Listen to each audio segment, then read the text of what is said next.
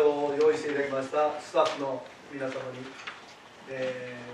まず最初に感謝を申し上げたいと思います。先ほど歌も素晴らしかったですね。あ時代が改めて新しい時代がは今日から始まるかもしれないと思います。私もまあそんな気持ちを込めて一私持ち時間1時間ですので100枚以上持ってきましたのでゆっくりとせっかくの機会ですので見ていただきまして、えー日本の未来はどうあるべきかを、えーえー少しでも考えていただけたらと思いますよろしくお願いしますお願いします。お願い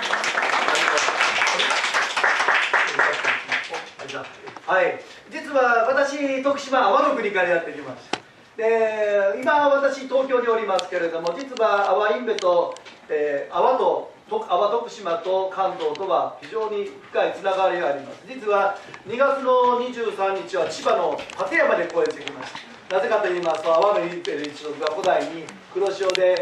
千葉県に上陸したんですね。故郷を忍んで阿波の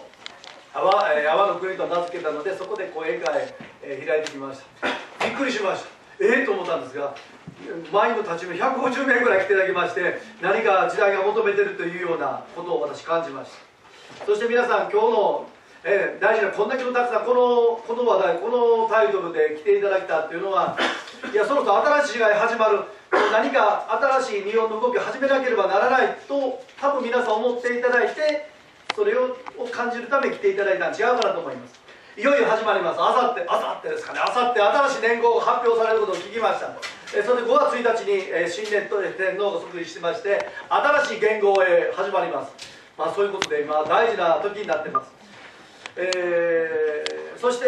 なんですかね。もう一つ大事なのはその天皇陛下5月1日即位されますけれどもそれだけでは天皇になれないんですね。実は11月の14日と15日に大城祭という大きな大きな式典っていうかまあ祭事をやるんですね。実はそれをしないそれを終わ終わると正式な天皇になられるということで迫っているということで、はい。まあ、今年はそういった年になると思います、まあ、そんなことで今日はその大城祭の話もしたいと思います。ではちょっと振り返ってみます。ちょっと時代を振り返ってみたいと思うんですけども去年「紅白歌合戦」面白かったです。あ最後にユーミンとあ笹尾さんの桑田佳祐が出てきてラッキーああいいなと思いながら思いながら私思いました。平成ってどんな時代だったんだろうかっていうのを実は考えました。で昭和にあって平成になかったものはおそらく IT だろうと。インターネット社会になってその情報通信革命が起こってるのとそれによるグローバル化っていうのが一番大きな転換点だったんではなかろうかなとまた私が考えて思います。あともう一つ考えると大災害がいっぱいありました1995年の阪神・淡路大震災。まあうちも妹が大変なことが起こったんですけどもそれと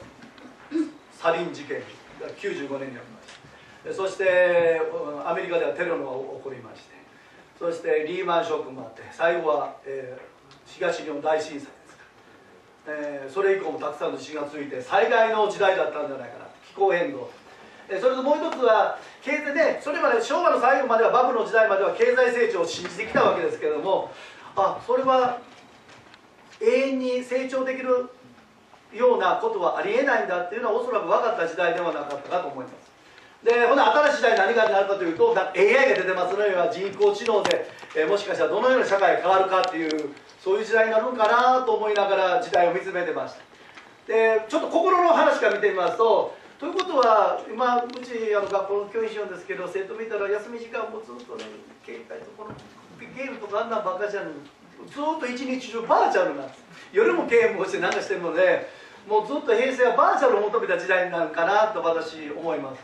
えーあとでただしそれはバーチャルなので自分でこう汗水かいて体験したものでないのでどうも今の時代日本人全ての人がもしかしたらまあね便利になって情報までたくさんの人が享受できるようになったんですけれどもなんかその陰でこう魂のうずきっていう心の渇きっていうのがその陰で失われた日本の何かがこう失われた時代になったんじゃないかなと思います。だからこれからの新しい時代っていうのはそういったことも踏まえて、えー精神の満足を求める時代。もう経済成長の時代終わりましたから心の満足をどう求めるか。それとまあこれだけもたくさんの商品が出てきましたので本物と本質を求める時代になるんじゃないか。でもう一つ大事なことはもう日本人は元にもうちょっとこうなんかみんな日本人はこのままでいかんと思ってるんですよね。でどう未来を作ったらいいかわからない。だからそのヒントはどこにあるかっていうとやっぱりいつの時代も原点に戻らないかん。日本の原点を見つめる時代。原点を見つめて未来を作る時代です。だから私私はあの実は今度あの一般社団法人インベ文化研究所っていうのを作ったんです。そこに私あのタイトルであすいません。タイトル作ったんですね。これからの時代っていうのは日本の原点をもう一回この混乱時代とか見つめることによって未来を作ろう、はい。まあ、そういったことで今活動をしております。そしてその原点を見つめる原点回帰の時代だからこそ今年一番皆様方日本人が注目しなければならないのが大城祭の話なんですね。大城祭っていうのは一体何なのかっていうのを知ってもらいたいと思います。はい、ただし大城祭は今テレビでいろいろ言われてますがこの前ちょっと秋篠宮様がいやお金がかかりすぎるからという話も出しましたけどで議論やってるんですけどだけどあの大城祭って何してるのか誰も知らないのに